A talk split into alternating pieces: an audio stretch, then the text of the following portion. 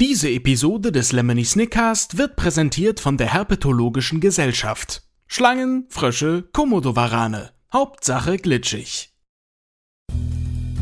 Wenn du von einer Schlange gefressen wirst, könnte dieser Prozess ziemlich viel Zeit in Anspruch nehmen.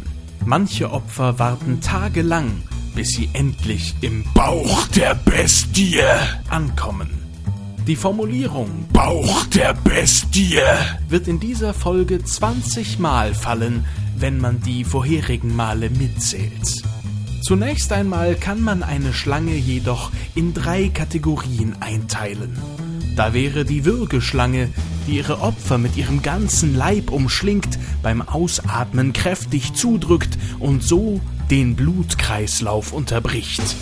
Es gibt die Giftschlange, die mit ihren furchterregenden Zähnen beim Beißen ihrer Beutetiere Substanzen in deren Blutkreislauf bringt, die sie lähmen und einschränken. Und zu guter Letzt gibt es die metaphorische Schlange, die nach alten religiösen Erzählungen den Blutkreislauf ihrer Mitmenschen ohne direkte Gewalteinwirkung so manipulieren kann, dass diesen Schreckliches widerfährt. Alle Schlangen beeinflussen dein Leiden also auf eine andere Art und Weise. Während du von einer Würgeschlange zerdrückt wirst, könnte dir in deinem letzten Atemzug einfallen, dass du dem neuesten Video deines Lieblings-YouTubers keinen Daumen hoch gegeben hast. Das Gift einer Giftschlange könnte dich wahnsinnig machen, so dass du plötzlich denkst, dass eine ganze Stadt und ihre Bewohner anzuzünden eine gute Idee wäre und die ständigen Peinigungen und Untaten der metaphorischen Schlange könnten dazu führen, dass du nie wieder Lust darauf verspürst, einen unglaublich witzigen Podcast zu hören. Allerdings ist die Käfigtür dieses Podcasts nicht abgeschlossen. Und selbst wenn du es nicht willst, springt er raus und holt dich. Und damit Hallo, hallo, hallo, Kinder und herzlich willkommen zu einer neuen Folge des Lemony Snickcast, dem viele Folgen dauernden Podcast zur Netflix-Serie Eine Reihe betrüblicher Ereignisse.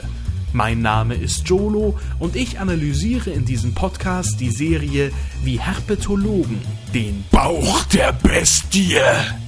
Das hier ist Folge 8, die sinnlose Skepsis.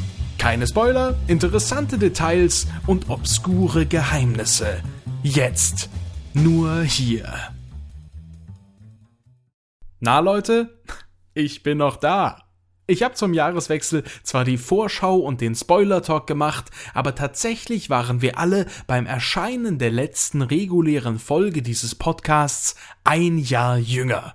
Vielleicht haben einige von euch in dieser Zeit ihr Abi gemacht, geheiratet, Kinder bekommen oder befinden sich bereits im Bauch der Bestie. In einem Jahr kann wirklich viel passieren. Ich weiß nicht, ob diese Zeit für euch genauso schnell vergangen ist wie für mich. Ich habe nämlich kurz nach der Veröffentlichung der letzten Folge ein neues Kapitel meines Lebens aufgeschlagen. Denn genauso viel Zeit, wie zwischen dieser und der letzten Folge des Lemony Snickcast vergangen ist, bin ich mittlerweile in der Escape Room Szene tätig. Lange Zeit habe ich dabei als Spielleiter nicht in irgendeinem Escape Room gearbeitet, wo man nur vor Monitoren sitzt, um Leute zu beobachten und sich aller zwei bis drei Minuten einen Nussriegel ins Brotloch schieben kann, sondern eine Firma, die hohen Anspruch an ihre Spiele stellt und Spieler aus der ganzen Welt anzieht. Am Anfang war die Spielleitung deswegen enorm anstrengend, doch mittlerweile hab ich auch das voll drauf und in den letzten Monaten sogar ein eigenes Abenteuer entwickelt. Mal schauen, was daraus wird. Aber hey, alles über Escape Rooms erzähle ich euch in einer anderen Folge von. Ich habe jedenfalls echt nur noch Zeit für die wichtigsten Sachen gefunden und wie auch schon mal irgendwann anders erwähnt, macht das Arbeiten am Lemony Snickers nur Spaß, wenn man mindestens zwei Stunden am Stück konzentriert arbeiten kann. Man muss in den Schreibrausch reinkommen, man muss da rauskommen und wenn man nicht lange genug drin bleibt, ist es verschwendetes Engagement. Also im Prinzip genau wie beim Sex. Beim Lemony Snickcast hat sich in der Zwischenzeit allerdings auch wieder einiges getan. Ich habe jetzt eine eigene Website, von der ich den iTunes Podcast hosten kann. Deswegen gibt es einen neuen Feed und ihr müsst alle neu abonnieren. Aber echt, bei meinem alten Feed konnte ich nicht mal das gammelige Bild ändern, das ich vor 32 Jahren gestaltet habe. Jetzt geht es mit der iTunes-Version wieder bergauf. Das ist besonders deshalb wichtig, weil ich nicht genau weiß, wie lange mich Artikel 13 noch verschont, obwohl ich urheberrechtlich geschützte Bilder auf YouTube zeige. Ab dieser Folge mache ich es auf jeden Fall erstmal wie Cold Mirror und baller die Rechteinhaber ins Videobild, auch wenn ich nicht weiß, ob mir das ohne ein großes Netzwerk im Rücken was bringt. Jetzt aber genug von den Leiden des jungen Jolo. Keiner von euch Saftsäcken hat eine iTunes-Rezension geschrieben, deswegen gibt es keinen Lieblingszuhörer. Wir beginnen eiskalt mit der Folge. Und zwar brühheiß mit einer Tasse Tee. Klingt doch nach einer vernünftigen Idee, oder? Nur um es kurz einzuordnen. In der letzten Folge kamen die Baudelaires bei ihrem neuen Vormund, dem Herpetologen Dr. Montgomery, an. Einer seiner größten Funde ist die unglaublich tödliche Viper, die er den Weisen zeigt und die sofort aus dem nicht richtig verschlossenen Käfig springt.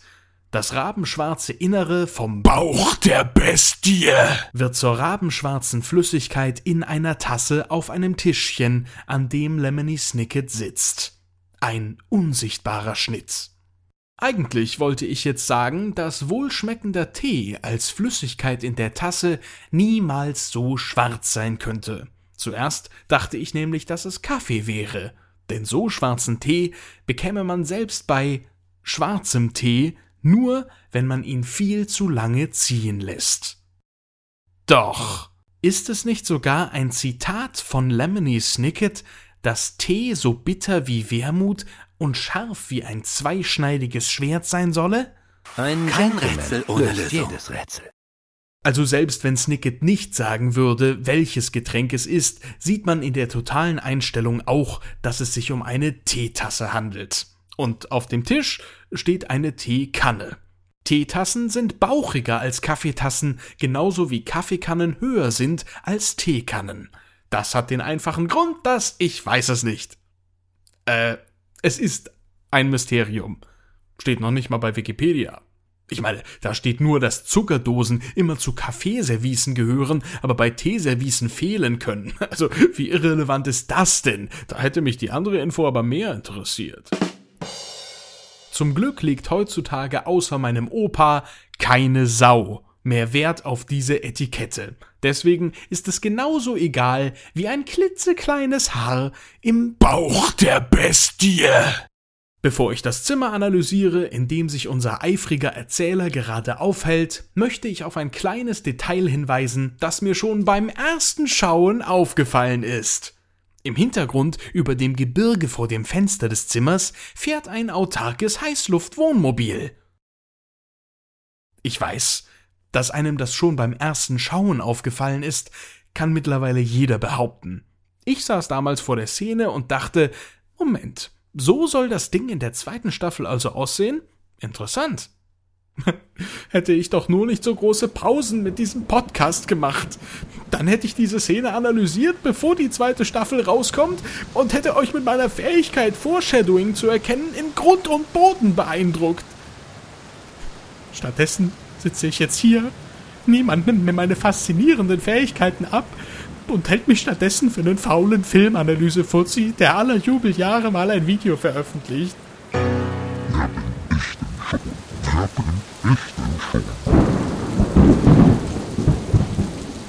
Jetzt bin ich so deprimiert. Das Einzige, was mich dazu bringen könnte, weiter zu analysieren, wäre Konfetti. Ist Konfetti, alles klar, na dann geht's weiter, gar kein Problem, alles wieder gut. Snicket befindet sich in einem Raum, den wir vorher noch nicht zu Gesicht bekamen. Als wir ihn das letzte Mal in einem ähnlichen Zimmer sahen, hingen überall seine Notizen an den Wänden und die Einrichtung war sehr karg. Auch wenn diese Szene wahrscheinlich im gleichen Set gedreht wurde, wirkt die Einrichtung des Zimmers nahezu gegensätzlich. Abgesehen von dem Tischchen mit zwei unterschiedlichen Stühlen und einer Holzkommode steht im Vordergrund noch ein Bett, dahinter ein Wackelstuhl, äh, Kippsessel, äh, Armlehndings mit runden Kufen, äh, Schaukelstuhl. Alter Schaukelstuhl. Ich musste ungefähr drei Minuten googeln, nur um auf dieses Wort zu kommen. Heiliger Bauch der Bestie! Auf dem Stuhl gegenüber von Snicket steht seine Schreibmaschine mit einem eingelegten Blatt. Ihr hat er jedoch keine Tasse Tee hingestellt. Nicht so wirklich gentlemanlike. Die Teekanne auf dem Tisch scheint übrigens auf einem Buch statt auf einem Untersetzer zu stehen, was ich auch nicht verstehe. Sicherlich passt es zu Snicket, nicht immer das passende Utensil zur Hand zu haben und kreativ zu werden, aber er würde dann doch niemals ein Buch nehmen. Ich meine, alles aber doch kein Buch. Hashtag die Welt ist stille hier. Eigentlich wirkt das Zimmer so, als gehöre es jemandem, der gerade im Urlaub ist und Snicket entweder bewusst oder unfreiwillig dort wohnen lässt. Die einzigen beiden Punkte, die dagegen sprechen, sind der dreckige Boden, bei dem man denken könnte, es handele sich eigentlich um eine unbewohnte Ruine, in der Snicket all seinen Scheiß abgestellt hat, und die willkürliche Zusammenstellung der Möbel.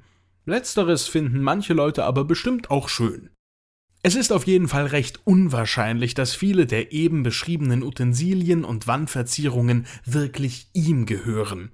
Da hängen Teller an den Wänden, eine Pflanze in einem Korb mit so dekorativen Schnüren unten dran, in einem Schränkchen stehen kleine Kännchen und über einem Bild mit einem Blumenstickmuster hängt ein weiteres, auf dem Home Sweet Home steht. Unter diesem Titel wird übrigens bald die zweite Episode eines geilen Horrorspiels veröffentlicht, aber dieser Satz gehört nun wirklich nicht in diesen Podcast. Wahrscheinlich ist die Omi, der diese Bude gehörte, verstorben, verbrannt oder im Bauch der Bestie. Und Lemony hat sich einquartiert. Vielleicht war es sogar seine eigene Großmutter, die hier lebte und äh, Mandelkekse backte. Er sitzt da jetzt auf jeden Fall und spoilert erstmal eiskalt das Ende dieses Story-Abschnitts. Sunny überlebt, Dr. Montgomery stirbt. Say what?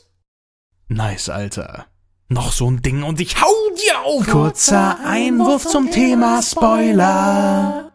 Ich finde ja Spoiler schon seit einiger Zeit nicht schlimm und habe mich immer gefragt, woran das liegt. Manche Menschen rasten komplett aus, wenn man ihnen erzählt, dass der Vater von und dann wie aus dem Nichts es könnte ja wirklich so sein, dass eine Reihe betrüblicher Ereignisse mir die Angst vor Spoilern genommen hat.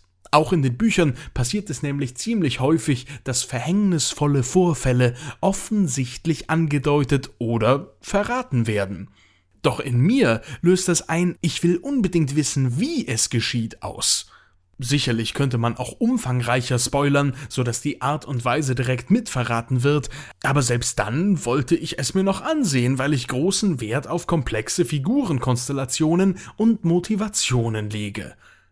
Wahrscheinlich bin ich damit ein Sonderfall, deswegen Hut ab für die Entscheidung, eine breite Masse Netflix-Produktion so aufzuziehen. Trotzdem, Leute, sag ich euch, macht euch selbst auch mal ein bisschen resistenter gegen Spoiler. Werdet mal ein bisschen mehr so wie ich. Dadurch werdet ihr nicht nur hübscher, sondern auch wesentlich intelligenter als wie vorher werden. Das war der kurze Einwurf zum Thema Spoiler. Und wir kommen endlich wieder zurück zu unseren Helden im Reptilienraum. Klaus lässt jetzt so richtig raus, dass er Dr. Montgomery von Anfang an nicht vertraut hatte. Seine Verwirrung könnte aber auch daher rühren, dass ihm keiner vorher die Szene erklärt hat. Denn obwohl Sunny am Boden vor dem Käfig mit dem reizenden Reptil spielt, schaut Klaus weiterhin auf den leeren Käfig.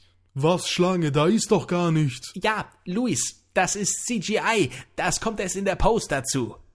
Es ist tatsächlich ziemlich beachtlich, wie Asif Mandvi mit der CGI-Schlange umgeht und so tut, als würde er dem echten Bauch der Bestie zurück in den Käfig helfen.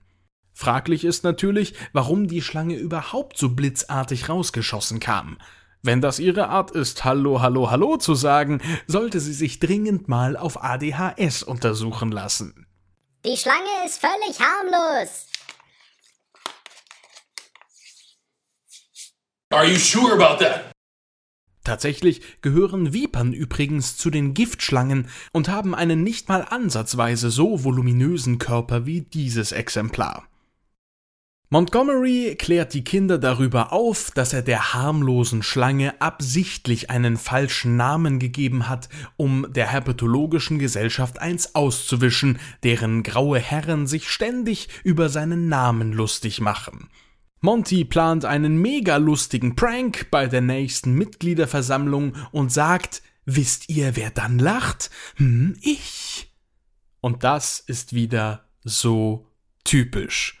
Dieses fragende Hm vor dem Ich gibt es nur in der deutschen Synchro, damit es besser auf die Lippenbewegung des Schauspielers passt. Ich kann jetzt ja mal raushauen, ich bin absolut kein Fan davon. Lippensynchronisation ist für mich eine veraltete Technik aus einer Zeit, in der Zuschauer nicht merken sollten, dass die Schauspieler eigentlich eine ganz andere Sprache sprechen. Aber in Zeiten des Internets, wo man sogar bei Netflix innerhalb von Sekunden auf die andere Audiospur wechseln kann, ist das absolut überflüssig. Teilweise werden dadurch Handlungen verdreht und Charaktere verfremdet. Nur durch diesen einen Laut wirkt Montgomery viel mehr wie ein psychisch auffälliger Wissenschaftler, der plant, alle seine Kollegen umzubringen, als jemand, der sich völlig zu Recht einen kleinen Streich erlaubt. Außerdem sei gesagt, wenn man auf die Lippen der Schauspieler achtet, passt in deutschen Synchronfassungen so oft das gesprochene Wort nicht zu den Lippenbewegungen. Und es stört einfach niemanden. Achtet da mal drauf. Schon alleine wegen anderer Satzstrukturen müssen in den unterschiedlichen Sprachen Pausen an anderen Stellen gemacht werden. Nur bei Großaufnahmen stellen auf einmal alle Lampen im Synchronstudio auf rotierendes Warnsignal um. Dr. Montgomery erwähnt, dass er einen Schrank voller Giftproben der gefährlichsten Schlangen der Welt besitzt, was später noch wichtig wird, und führt die Kinder zu seiner Bibliothek, die sich nicht in einem weiteren Zimmer, sondern ebenfalls im Reptilienraum befindet. Man könnte diese Bibliothek sowohl als mickrig als auch als gut sortiert bezeichnen. Beide Begriffe wären zutreffend. Ich glaube, in der gesamten Serie, in der Bücher ja so eine zentrale Rolle spielen, stehen in keiner Bibliothek weniger davon. Allerdings handelt es sich hierbei auch nur um seine wissenschaftliche Bibliothek. Weitere Bücher, in denen es vermutlich nicht um Herpetologie geht, befinden sich vor dem Reptilienraum. Bei all seinen Bücherregalen ist festzustellen, dass die Bücher nicht in Reih und Glied angeordnet sind, sondern übereinander, schräg, quer und schief auf den Boards stehen. Zwischen ihnen befinden sich zudem einige Andenken und Fotografien aus fernen Ländern. Er fordert die Weisen regelrecht dazu auf, die Bücher zu lesen, weil er von ihrem Wissensdurst weiß. Von einem Foto, auf dem Monty mit einem mysteriösen Fernrohr zu sehen ist, nimmt er ein Chamäleon und setzt es Klaus auf die Hand. Es scheint sich dabei um ein echtes Tier zu handeln. Cool. Monty wollte immer eine eigene Familie haben, aber fand neben seiner Arbeit nie die Zeit dafür. Dass seine Frau und seine Kinder in einem Feuer starben, ist lediglich Teil der Geschichte des Kinofilms und damit unkanonisch. Ein Wort, das hier bedeutet, es gehört nicht dazu. Es soll weggehen aus unserer Gruppe. Wir wollen mit ihm nichts zu tun haben. Ab in den Bauch der Bestie mit ihm. Der Schlangenforscher erzählt den Weisen, dass sie keine Angst vor Reptilien haben brauchen, solange sie die gefährlichen von den harmlosen unterscheiden können. Was natürlich eine Metapher ist. Betrachten wir alle Erwachsenen als Reptilien, ist dies der primäre Subplot von einer Reihe betrüblicher Ereignisse. Die Kinder müssen lernen, wem sie vertrauen können und wem nicht. In Dr. Montgomerys Haus werden sie auf diese Fragen sogar direkte Antworten erhalten. Böse, gut, böse. Und wenn die Natur sich dieses Haus in naher Zukunft zurückgeholt hat, werden diese Informationen auch für ein anderes Kind bereitstehen. Mit warmen Worten überzeugt Monty letztendlich alle drei, dass sie vor ihm keine Angst zu haben brauchen. Und er verspricht, dass ihnen im Reptilienraum, nachdem sie etwas über die Tiere hier gelernt haben, keinerlei Gefahr droht. Miese Peter Lemony Snicket sitzt vor Montys Schreibtisch in einem Sessel und negiert diese Aussage natürlich sofort. Er erklärt das Prinzip der dramatischen Ironie. Durch Vorwissen kann der Zuschauer erkennen, dass die Aussage einer Figur nicht stimmt. Die anderen Figuren tappen aber ahnungslos in den Bauch der Bestie. Wie ein Dulli wiederholt Montgomery seinen letzten Satz, und wir als Zuschauer können gar nicht wirklich wissen, ob es sich um dramatische Ironie handelt. Wir wissen zwar, dass Monty sterben wird, aber nicht, ob es im Reptilienraum passiert und ob den Kindern dabei ebenfalls etwas zustoßen wird. Aber wir bemerken selbstverständlich, wie eine Reihe betrüblicher Ereignisse haben sich die letzten 60 Minuten dieses Podcasts nicht angefühlt. Da hm, fehlen noch, hm, ja, hm, ein paar Haare in der Suppe. Das ist gut. Ja, Haare. Ekelhafter Crabshake. Ein paar Tage später im Teletubbyland. Zeit für Baudelaires. Zeit für Baudelaires. Zeit für Baudelaires. Zeit für Baudelaires. Violet, Klaus, Sunny, Po! Durch eine Katzenklappe kommt ein Leguan von draußen in den Reptilienraum. Allerdings befindet sich diese Klappe nicht in einer Tür, sondern lediglich in einer Wand des Raums. Der Leguan trägt Geschirr, also nicht Kaffeetassen und Zuckerdosen, sondern sowas wie Pferdegeschirr. Erst dachte ich mir so, what, warum nicht einfach ein Halsband? Aber dann wurde mir klar, dass das aufgrund des Größenunterschieds zu seinem Herrchen vielleicht doch die gesündere Idee ist. Die Baudelaires sind tief versunken in ihre Recherchen und Experimente zu Reptilien. Der Moment ist gekommen. Sie tragen tatsächlich andere Kleidung.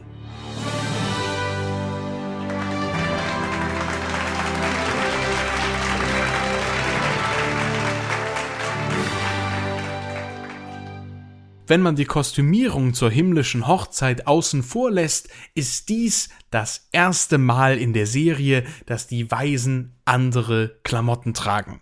Hoffentlich wurden die anderen Teile ganz tief in den Bauch der Bestie gesteckt. Violet trägt jetzt ein violettes Kleid. Anmerkung der Redaktion, wie kreativ ist das denn? Und Sunny einen rosafarbenen Body. Klaus hat von einem braunen Sakko auf eine blaue altmodische Stoffweste gewechselt und die Ärmel seines hellen Hemds hochgekrempelt. Es kommt mir gerade so vor, als hätte ich die erste Schwelle des Podcasts abgeschlossen. Nicht als sie den Fängen von Graf Olaf entkamen, nicht als sie im sicherlich sichersten Sicherhaus der sichersten Hemisphäre ankamen, nein, als sie endlich die schleimigen keimigen Klamotten abstreiften und sich neu eingekleidet haben. Ich fühle mich wie ein Hund, der frisch aus dem Wasser kommt und sich erstmal so richtig ordentlich schüttelt. Von nahem betrachtet sieht man auf Violets Kleid übrigens schon wieder Fische. I'm sorry, but I don't get it. Ich erkenne den Zusammenhang nicht, falls es einen geben sollte. Zwei Fischmotive hintereinander können eigentlich kein Zufall sein, da die Kostüme wahrscheinlich nicht gekauft, sondern extra für die Serie hergestellt wurden. Aber was Violet jetzt mit Fischen zu tun haben soll, verstehe ich nicht. Anyone? Das Liebeskummer-Krokodil muss selbstverständlich nicht eingesperrt oder angeleint werden und liegt einfach in einer Ecke des Reptilienraums.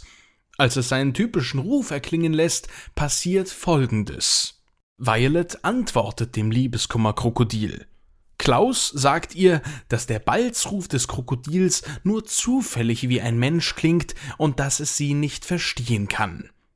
In den letzten zehn Jahren meines Lebens habe ich nicht ein einziges Mal erlebt, dass irgendjemand freundlich darauf reagiert, wenn man ihm etwas so Offensichtliches erzählt wie Krokodile verstehen die menschliche Sprache nicht.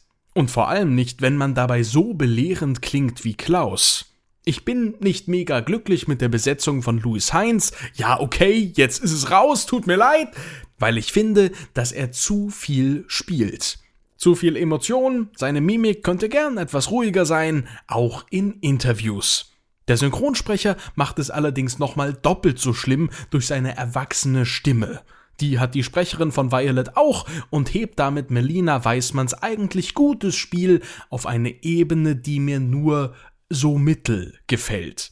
Bei Klaus sinkt mein Gefallen allerdings bereits von so mittel auf Mpuh. Jedenfalls bleibt Violet freundlich und erklärt ihm, dass ihr das Reden mit dem Krokodil einfach nur Spaß macht. Daraufhin macht Klaus den Fehler, den Balzruf selbst als Ausspruch eines Menschen zu interpretieren, und Violet ist diejenige, die ihn auf das Kommunikationsproblem hinweist. Selten wurde Situationskomik so traurig erzählt. Trotz der neuen Kleidung, die sie ja anscheinend zusammen mit Onkel Monty in der Mall gekauft haben müssen, ist Klaus immer noch grumpy. Sein neues Feindbild sind seine eigenen Eltern, die so viele Dinge vor ihnen geheim gehalten haben. Im Gegensatz zu seinem irrationalen Antivertrauen gegenüber Dr. Montgomery ist dies jedoch eine sehr verständliche Verstimmung.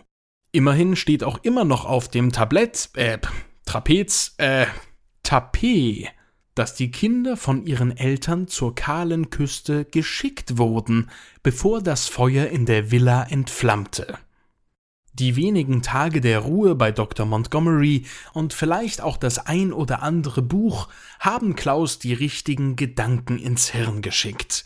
Was hielten ihre Eltern vor ihnen verborgen? Und warum? Während Klaus an einem umgebauten Nähtisch steht, Karten studiert und das Bruchstück seines Fernrohrs untersucht, sitzen seine Schwestern auf dem Boden daneben und schieben einer riesigen Schildkröte Weißwurst in den Bauch der Bestie. Okay, wahrscheinlich sind es geschälte Bananen. Schildkröten sind wirklich faszinierende Tiere. Ich habe natürlich versucht, die genaue Unterart dieser Schildkröte zu bestimmen, bin jedoch kläglich gescheitert. Wäre das nicht eine schöne Hausaufgabe für euch für nächste Folge? Sagt mir, wie man diese Schildkröte bezeichnet, und ihr dürft euch für die nächste Folge was wünschen. Irgendwas. Es muss nur jugendfrei sein. Alle Angaben ohne Gewähr, Gewinnspiel kann süchtig machen, dieses Gewinnspiel steht in keinem Zusammenhang mit YouTube und iTunes, alle Daten werden zur Durchführung dieses Gewinnspiels gespeichert und danach rückstandslos entfernt, Wünsche, die absolut crazy sind und jegliches Maße überschreiten, werden natürlich nicht erfüllt, ich bin ja nicht komplett bescheuert. Montgomery betritt den Raum und nennt die Kinder mal wieder Bambini. Das ist italienisch und heißt Kinder. Ziemlich seltsam, weil Italien jetzt nicht gerade für seine Reptilien bekannt ist und nur verhältnismäßig wenige Schlangenarten beheimatet.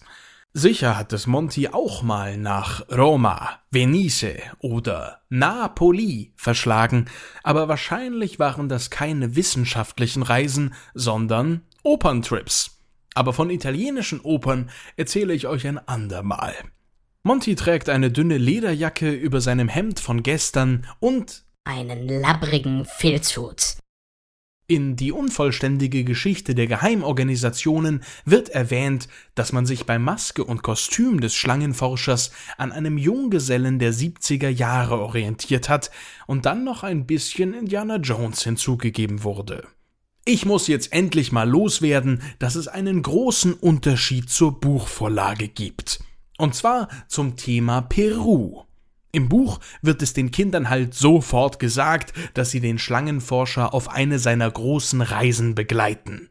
Hier wird das einfach so eiskalt weggelassen. Monty hat anscheinend gerade Bürotime, Steuerkrams und so. Und deshalb geht er auch jetzt nicht in die Stadt, um letzte Besorgungen für die Reise zu machen, wie er es im Buch tut, sondern kauft Artikel des täglichen Bedarfs. Also keine Wandersandalen, Petroleumlampen und Anaconda-Fallen, sondern Frischhaltefolie, Kohlrabi und äh, Schmelzkäsescheiben. Später sagt ihm eine geheime Botschaft von Gustav, dass er die Kinder nach Peru in Sicherheit bringen soll, was aber leider überhaupt nichts mit seinen Forschungen zu tun hat. Er besorgt auch ein feuerfestes Kanu, anscheinend ist sein letztes abgefackelt, und sagt, dass sie heute Abend zum ersten Mal ins Kino gehen werden. Das hatte er ja bereits im ersten Gespräch angekündigt. Allerdings fragt er die Kinder auch, wie war euer Tag, weshalb es sich bei der Tageszeit mitnichten um einen Vormittag handeln kann, wie ich in den letzten zehn Minuten angedeutet habe. War Monty außer Haus arbeiten und hat die Kinder alleine gelassen? Zumindest wirkt es so, als käme er gerade nach Hause und muss natürlich direkt wieder los. Nachdem Klaus 10.000 Rückfragen zum Kinobesuch gestellt hat, stellt Monty klar, das Leben ist ein Konundrum der Esoterik. Er meint damit, Klaus, du bist einfach auch dumm vielleicht? Der ein oder andere hat in der letzten Folge und dieser hier eventuell an einigen Stellen gemerkt, dass ich Klaus Misstrauen nicht passend finde. Erstens halte ich es für den besseren Weg, Leuten grundsätzlich erstmal zu vertrauen, bis sie einem eine Pommes vom Teller stehlen, und zweitens glaube ich, dass auch die Figur Klaus das so sehen würde. Dass er hier den Macker raushängen lässt, der seine zwei Schwestern vor Olaf und seinen Schergen beschützen will, passt mir nicht. Aber es kommt noch einige Male vor. Konundrum ist jedenfalls ein Wort, das es in der deutschen Sprache nicht gibt. Mega geil also, dass es in der Synchro original geblieben ist. Es steht sowohl für ein Rätsel, dessen Lösung wahrscheinlich ein Wortspiel ist, als auch für eine schwierige Entscheidung, die getroffen werden muss. Das Wort Esoterik dagegen lässt sich leider bis heute nicht gemeingültig definieren. Wusste ich gar nicht. Für mich bezeichnet es die Lehre vom eigenen Wissen, der Erkenntnis und des Vergessens. Und deswegen liebe ich auch diesen Satz von Monty. Könnte man sich den tätowieren lassen? Ja doch, eigentlich schon. Und wohin? Vielleicht am besten auf den Bauch der Bestie. Monty ballert den Leguan wieder an sein Halsband und sagt, er würde Gassi gehen, obwohl der vorhin schon selbst draußen war. Der Name dieses ungewöhnlichen Haustiers ist Raymond Ditmars. Und das ist kein erfundener Name, sondern mit ziemlicher Sicherheit die Vorlage für Dr. Montgomery denn es handelt sich bei ihm um einen amerikanischen Herpetologen, Autor und Filmemacher, der von 1876 bis 1942 lebte. Während sein Name höchstwahrscheinlich von der Comedy-Gruppe Monty Python inspiriert wurde, ist dies wohl sein reales Pendant, das hier wie eine Prise Salz nebenbei in die Story gestreut wurde. Auf dem Tisch vor den Weisen befinden sich etliche Karten, die Südamerika, den Pazifischen Ozean, die Anden und Peru zeigen. Das ist ein Filmfehler, weil Dr. Montgomery in der Serienumsetzung, wie vorhin schon erwähnt, nicht die Absicht hat, nach Peru zu reisen. Als ob das da trotzdem so ausgebreitet liegen würde, Monty ist ja kein kompletter Messi. Klaus breitet vor Violet die originalen Baupläne vom Heckenlabyrinth des Forschers aus und sie entdecken die auffällige Augenform wie auf Graf Olafs Knöchel. Klaus Fazit ein Zeichen des Bösen. Und er hat damit recht. Die Kinder können zu diesem Zeitpunkt nicht wissen, was das Symbol wirklich bedeutet. Meinetwegen könnten sie ab diesem Zeitpunkt anfangen, Monty zu misstrauen. Mir fällt hierbei übrigens mal eine Sache auf. Die Baudelaire-Kinder haben anscheinend nie die Knöchel ihrer Eltern gesehen. Und mit nie meine ich nie, nie.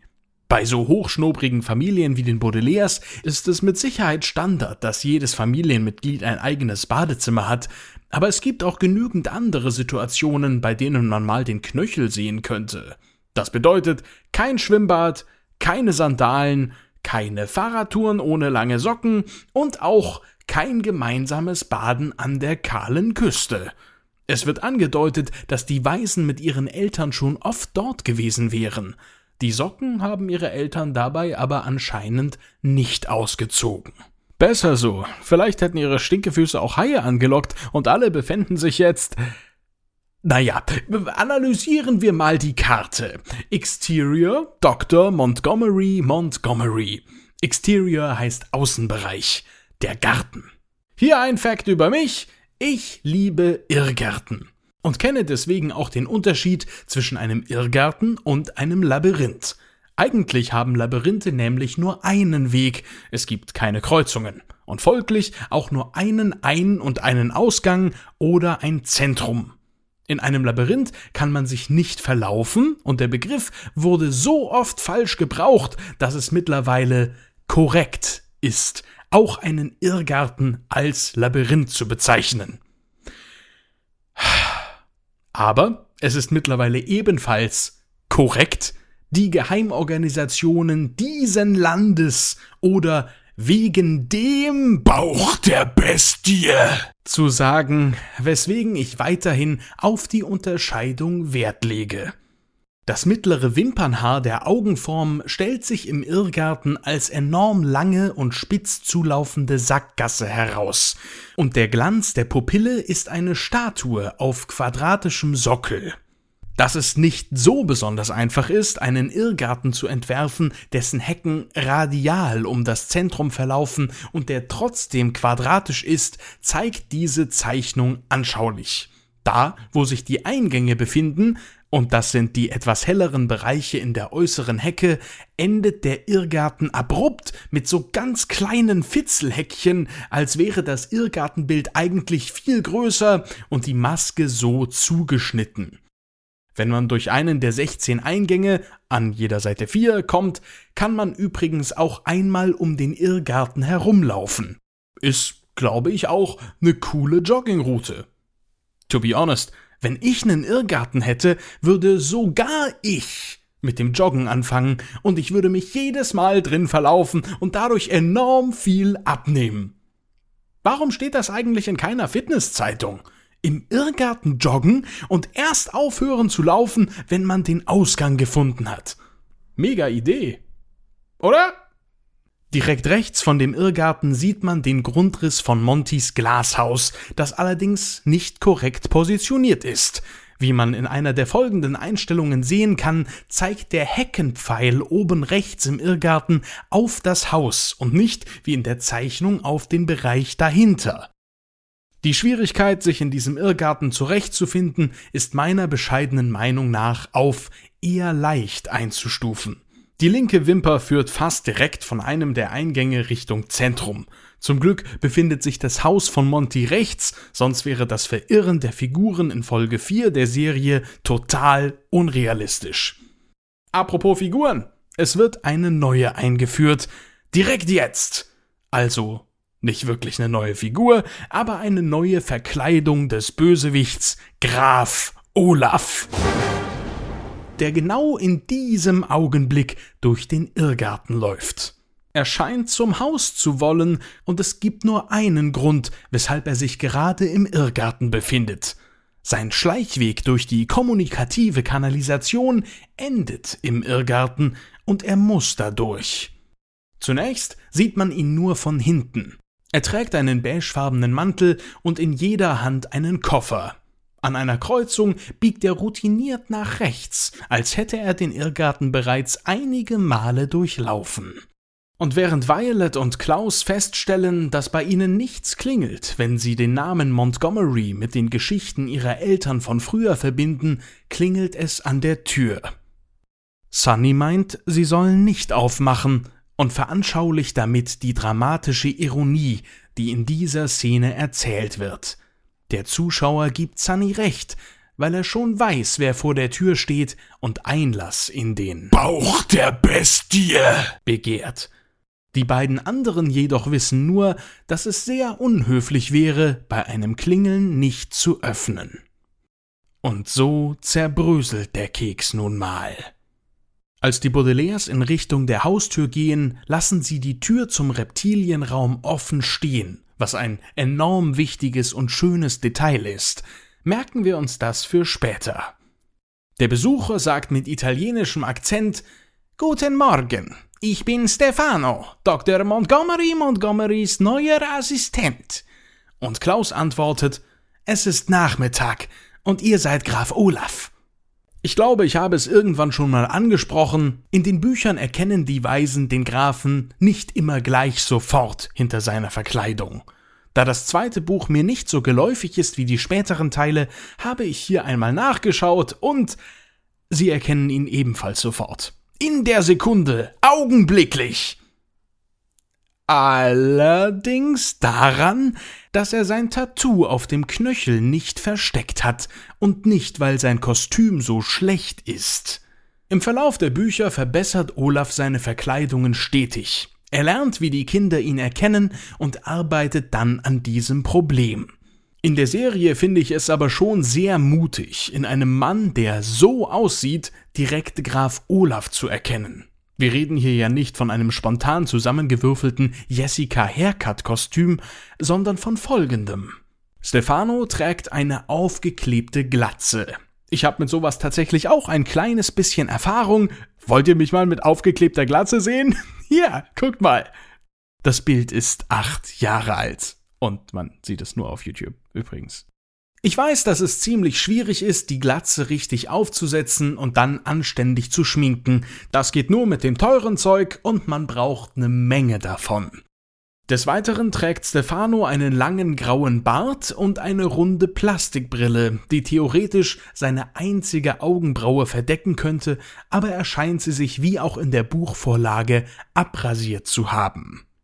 Ihr wisst ja, dass ich ein großer Fan davon bin, Geschichten ernst zu nehmen. Natürlich hat sich ein Maskenbildner um Neil Patrick Harris Look gekümmert. Ich gehe in diesem Podcast aber auch davon aus, dass Olaf sich selbst verkleidet hat.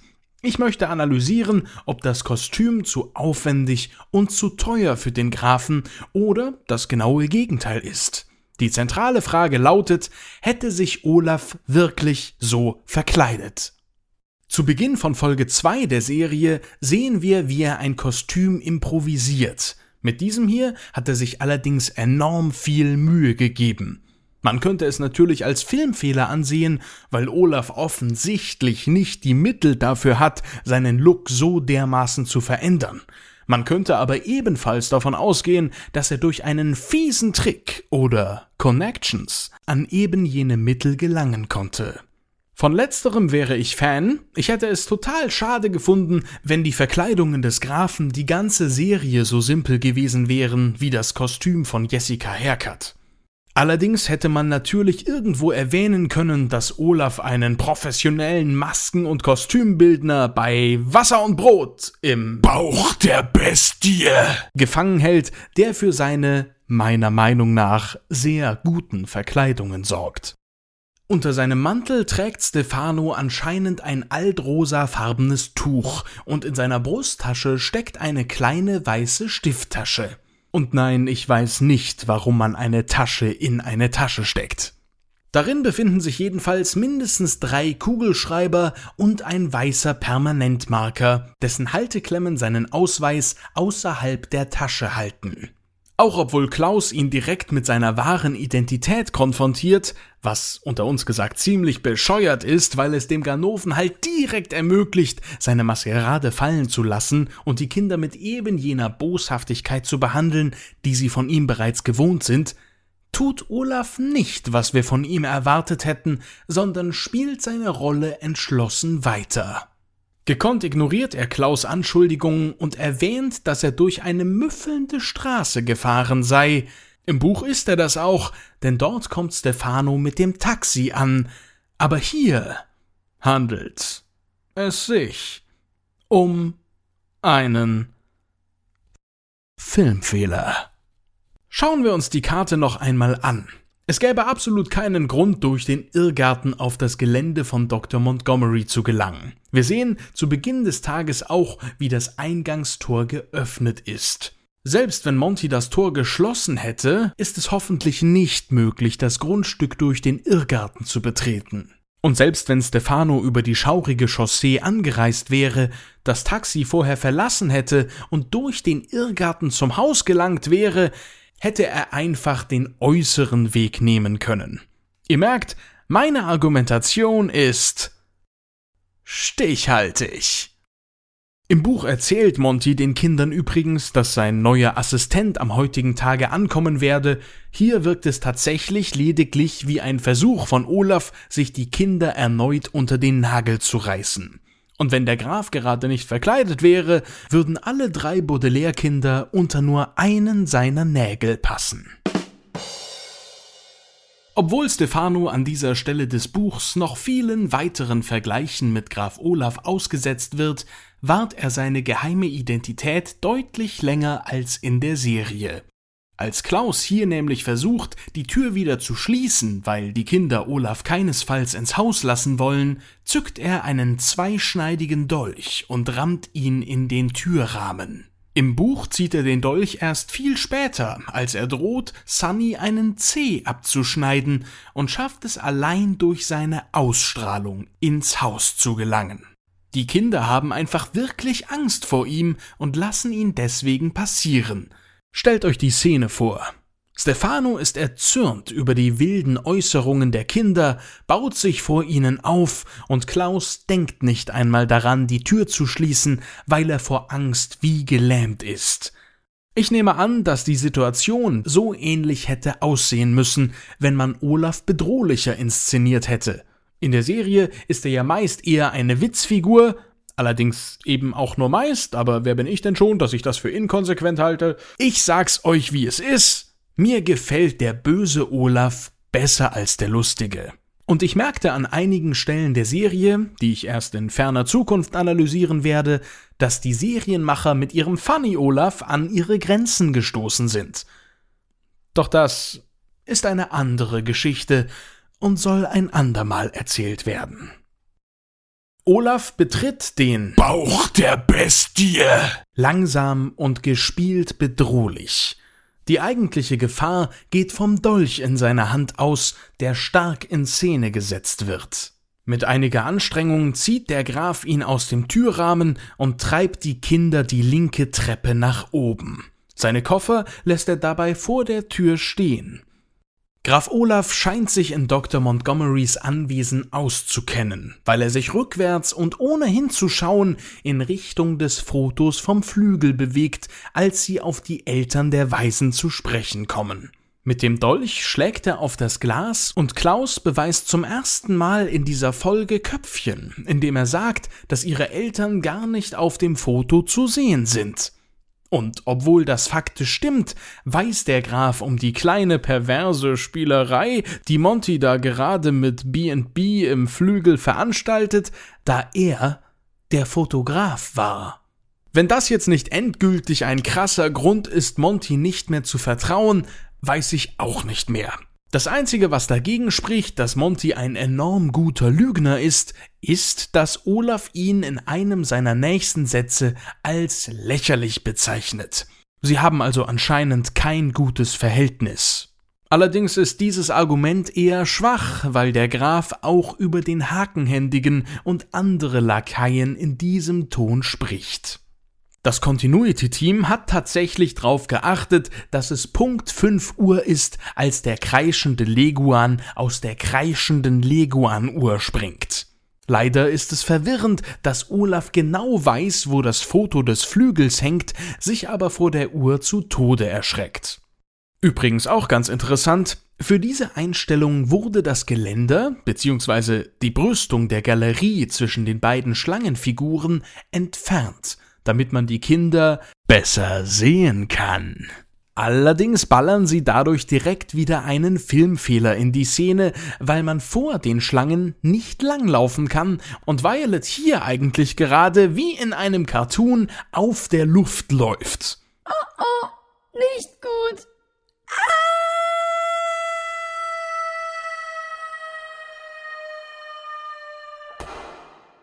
Als Klaus seiner Schwester hinterherlaufen will, wittert der Horcrux in seiner Tasche die Chance, zu seinem Meister zurückzukehren und springt hinaus.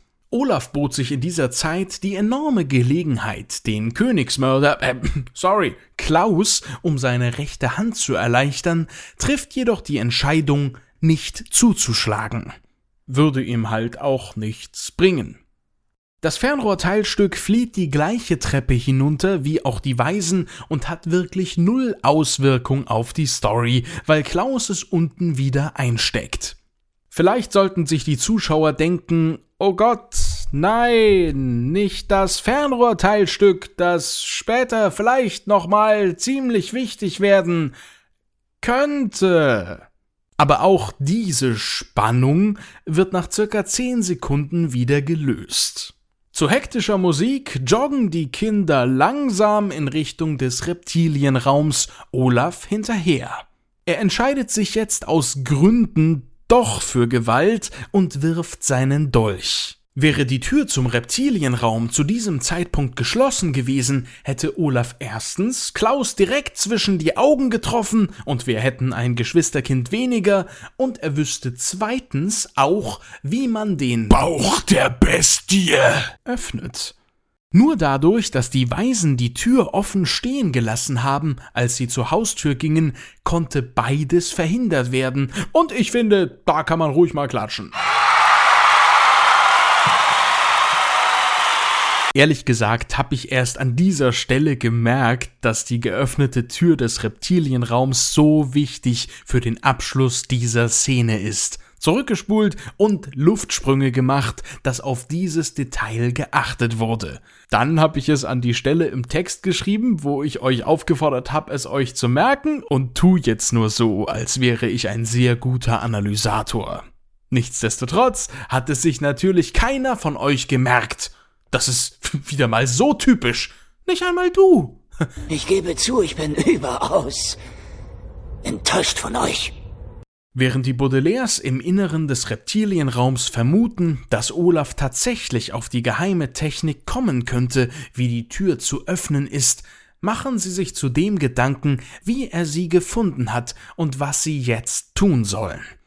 Die erste Frage ist hierbei leicht zu beantworten – Mr. Poe hat es ihm gesagt, und zwar auch für uns begreifbar und nachzuhören in Folge 4 dieses Podcasts. Der nächste lebende Verwandte sei ein hoch angesehener Wissenschaftler namens da Olaf Monty kannte, war es für ihn ein leichtes, eins und zwei zusammenzuzählen. Dass es so einfach war, können die Kinder allerdings nicht wissen. Für sie ist es unheimlich, dass der Graf sie gefunden hat. Ihren Plan zu fliehen legen sie zu den Akten, eine Formulierung, die hier bedeutet, sie denken nicht weiter darüber nach.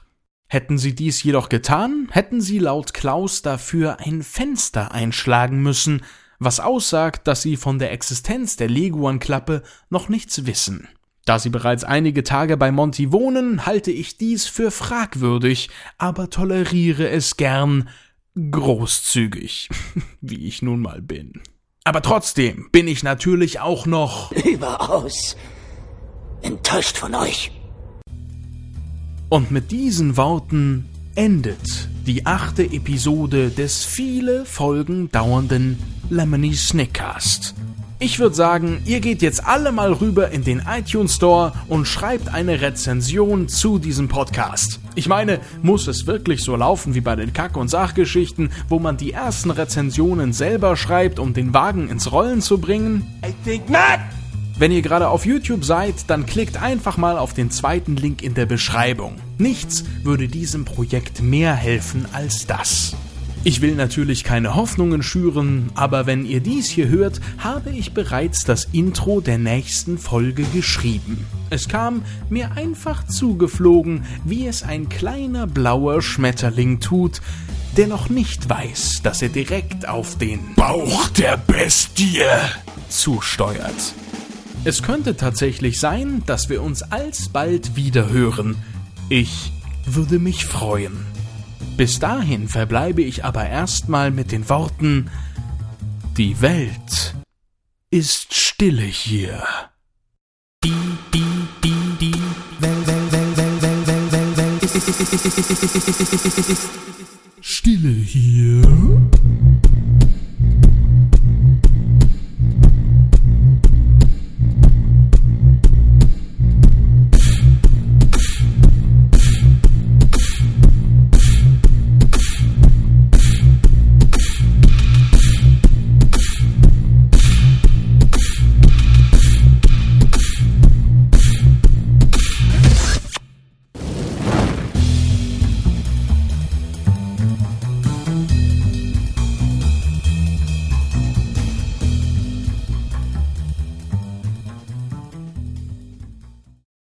Diese Episode des Lemony Snickcast wurde präsentiert von der Herpetologischen Gesellschaft. Ich glaube, es wirkt schon.